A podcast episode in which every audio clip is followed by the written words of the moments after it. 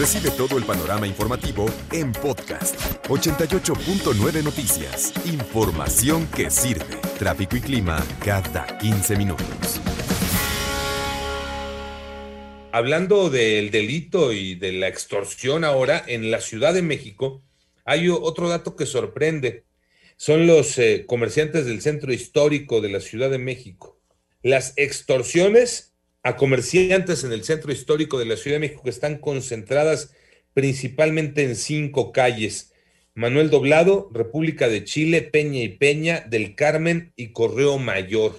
Dicen los comerciantes del centro histórico, de hecho es eh, un comentario que trae eh, el periódico El Universal en una plática con el presidente de Procéntrico de Guillermo Gazal, quien dice que están en una crisis que no tiene precedente, la que se está viviendo, esta crisis de inseguridad en el centro de la Ciudad de México, comerciantes literalmente secuestrados o invadidos.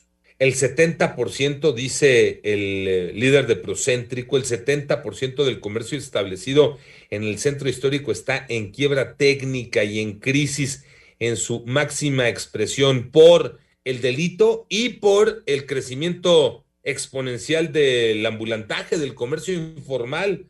Si no es por una, es por otra. Ocho de cada diez comercios en el centro de la Ciudad de México han sufrido extorsión.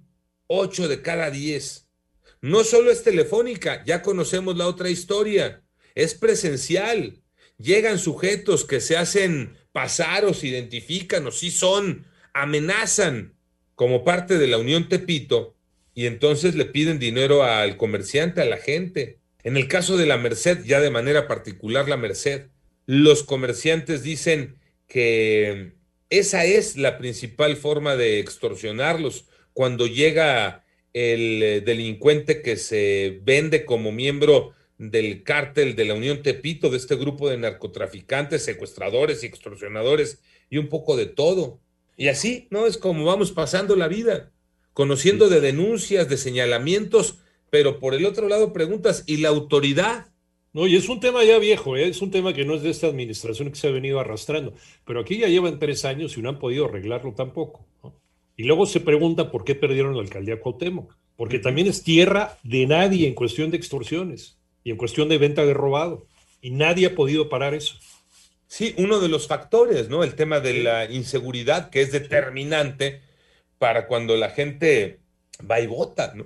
Seguridad, inseguridad, eh, hoy materia de salud, empleo, son de los puntos determinantes, ¿no? Para, para darle la confianza a alguien.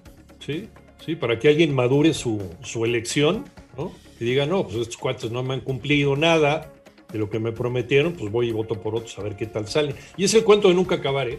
Y esta es la real radiografía de lo que pasa en el centro histórico de la Ciudad de México.